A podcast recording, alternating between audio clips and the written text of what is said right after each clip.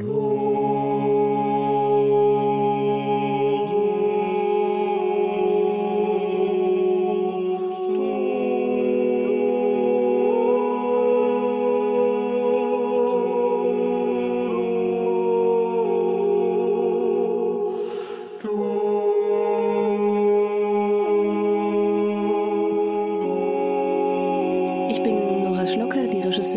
Stückes Lorenzaccio. Ich bin Susanne Winacker, die Dramaturgin für diese Inszenierung. Und wir freuen uns, Ihnen ein wenig zu erzählen. Das ist ein selten gespieltes Stück. Es ist auch ein nicht sehr bekanntes Stück. Allerdings das Stück, mit dem Alfred Musée am berühmtesten geworden ist. Und manche Leute bezeichnen dieses Stück als den französischen Hamlet. Er hat das Manuskript oder eine mögliche Vorlage für Lorenzaccio geschenkt bekommen von Georges Saint, die geschrieben hat über die Juli-Revolution 1830. Das hat sie 1831 getan und dann geschrieben und es nicht veröffentlicht und es auch nicht zu Ende äh, gearbeitet und damit aufgehört. Und dann hat sie es Musée geschenkt und ihn ganz offenbar auch dazu ermutigt, das als Vorlage für seinen Lorenzaccio zu nehmen. Das heißt, äh, das Stück spielt 1537 ist aber 1800 34 aus Enttäuschung über die französische Revolution von Musset geschrieben worden. Es geht mh, mm, im Wesentlichen darum, dass Lorenzaccio, den man deshalb so nennt, weil man ihn abwerten möchte, Lorenzino wäre eine schöne, äh, eine Verniedlichung und Lorenzaccio ist ein wenig eine Demütigung, diesen Namen so ähm, zu verändern. Lorenzaccio, der für viele der rechtmäßige Anwärter auf diese, diesen Herzogsposten wäre, weil er kein Bastard ist, befreundet sich sehr mit Alessandro, dem Herzog der Stadt Florenz, der aber, wie man munkelt, der uneheliche Sohn des Papstes ist. Lorenzaccio befreundet sich deshalb mit Alessandro, weil er diesen Plan, ihn umzubringen, lange, lange hüten und mh, mm, weiter ausführen und konkreter machen muss, weil er sich viel so Futter holen muss. Er sagt doch selber, äh, ich muss an den Mann ran. Ich äh, will nichts mit den Massen tun, sondern ich will an diesen Mann ran. Erst wollte ich Clemens den Siebten umbringen, dann wurde ich aber verbannt aus Florenz. Jetzt habe ich meinen Plan wieder aufgegriffen mit Alessandro. Das heißt, er geht ganz nah ran und versucht alles zu tun, was Alessandro braucht für seine Ausschweifungen, für sein privates Leben, um irgendwann diesen Plan, ihn umzubringen, in die Tat umzusetzen. Und darüber geht auch dieses Stück. Aber nicht nur. Es ist tatsächlich ein Sittenbild der Zeit, also dieser Zeit in Florenz. Mm, viele mm, Dynastien spielen eine Rolle.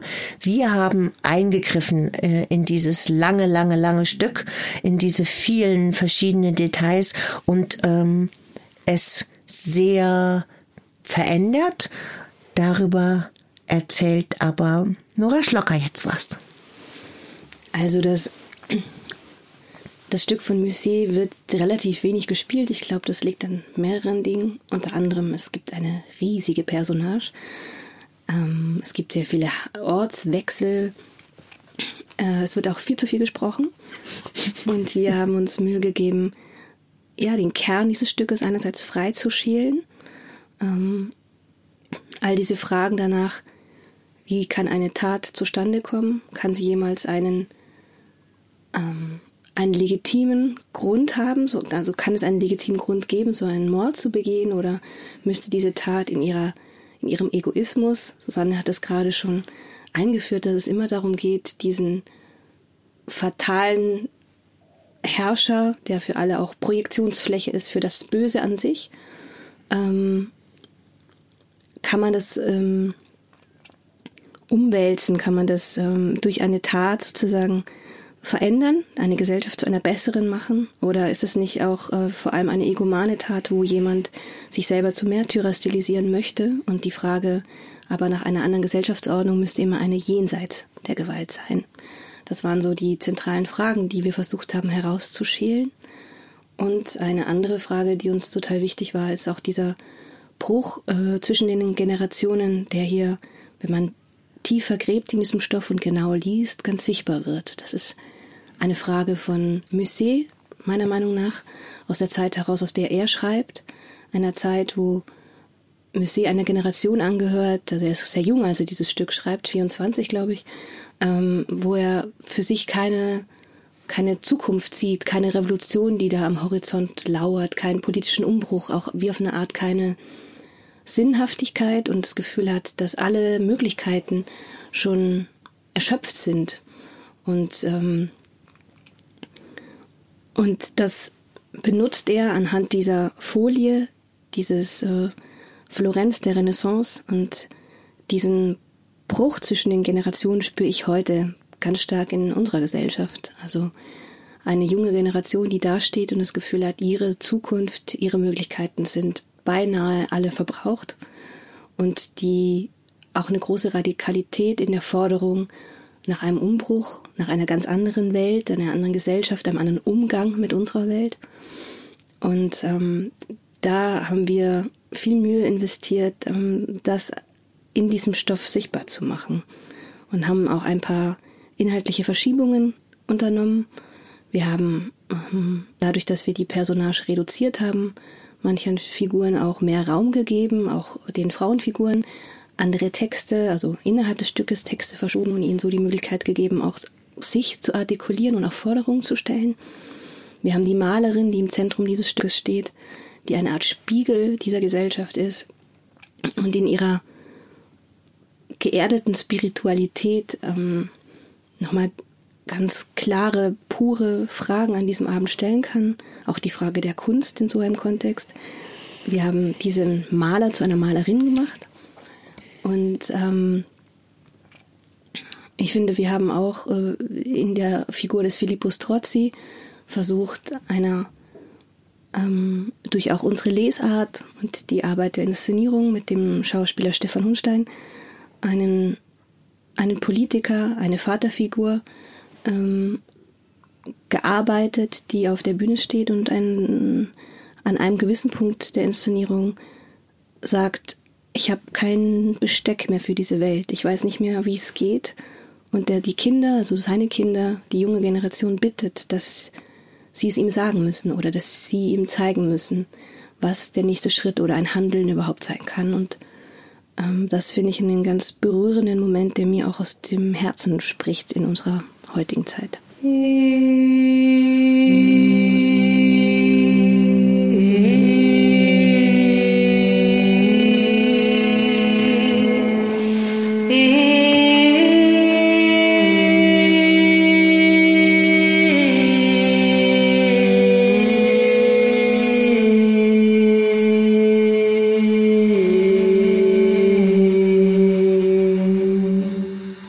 Entscheidend war für uns dann auch ähm, rauszufinden, in welchem Raum wir diese Erzählung tun können. Ganz wesentlich für uns war, dass alle Menschen, die in diesem Stück beteiligt sind, immer alles sehen. Uns hat total interessiert, ob man das jetzt bewusst oder unbewusst wahrnimmt, was alles vor sich geht, ähm, wann der erste Schritt passiert, dass daraus eine Konsequenz folgt und diese Frage der Gemeinschaft, die in einem Missverhältnis sich befindet und wann oder warum diese Ohnmacht besteht und wann dann eine Tat für eine Gemeinschaft oder eben nicht in diesem Fall schlussendlich äh, passieren kann. Ähm, das wollten wir auch total gerne in diesem Raum abbilden. Und wir haben uns dann dafür entschieden, eigentlich diesen Denkraum, den das Stück auch aufmacht, in vor allem in dieser großen Szene, die im Mittelteil stattfindet zwischen Lorenzaccio und Filippo, ähm, diesen Denkraum insofern ähm, abzubilden, indem wir den Zuschauerraum gespiegelt haben. Also es gibt zwei Zuschauerräume. Der nachgebaute Zuschauerraum sieht auch tatsächlich aus wie der reale Zuschauerraum des Schauspielhaus Bochum was wir auch ein wahnsinnig schönes äh, Theater fanden. Deswegen hat uns das umso mehr gereizt. Und im Zentrum haben wir einen äh, Glaskasten in dieses Auge der Bühne. Das ergibt nämlich eine ovalförmige Bühnenform, wenn man diesen Zuschauerraum spielt in der Mitte und auf dem steht ein Glaskasten, der tatsächlich auch aus Echtglas ist. Also wenn man darin spricht, ähm, entsteht auch eine andere Klangqualität. Es ist immer ein anderer Raum und das Verhältnis von den Zusehenden zu diesem anderen Raum, zu diesem Körper, der Schutzraum des Gefängnis, aber auch Raum für ähm, einen Gedankenraum. Ähm, das hat uns total gereizt und ähm, wir sind dann irgendwann im Laufe der Proben auch davon abgegangen, den so über einen Motor zu bewegen, sondern das tun alle Spielerinnen und Sängerinnen, die da teilhaben, äh, selbst. Und da komme ich vielleicht noch zu dem Punkt der Musik. Wir haben vier SängerInnen, ähm, also ein, eigentlich glaube ich ein Barockmusikquartett. Ähm, wir haben während dem ganzen Probenzeitraum immer mit unseren SchauspielerInnen und den SängerInnen zusammen musiziert. Sie müssen sich das jetzt nicht so vorstellen äh, wie Barockmusik, sondern mit unserem Komponisten Simon James Phillips ähm, sehr frei in Klangwelten gesucht und auch da untersucht, wie Klanggemeinschaften oder aus der Gruppe heraus ein selber ein Orchester zu bilden und vor allem ganz genau zu hören, äh, wie man das lernen kann. Und das versuchen wir auch während des Abends zu machen, denn dieses genaue Hören, diese Spannung, die dadurch entsteht, hat für mich auch ganz viel mit der Grundstimmung dieser Stadt zu tun, in der immer Gefahr herrscht, keiner irgendwem trauen kann. Und deswegen glaube ich, dass dort in diesem Klang des Misstrauens Worte anders fallen. Und das versuchen wir mit der Komposition zu verstärken. Wir hoffen, dass wir Sie neugierig gemacht haben auf diese Inszenierung und freuen uns, wenn Sie sie anschauen und auch wenn Sie mit uns ins Gespräch kommen darüber, was Sie davon halten, was Sie verstehen und was Sie daran mögen oder nicht. Ganz herzlichen Dank. Tschüss.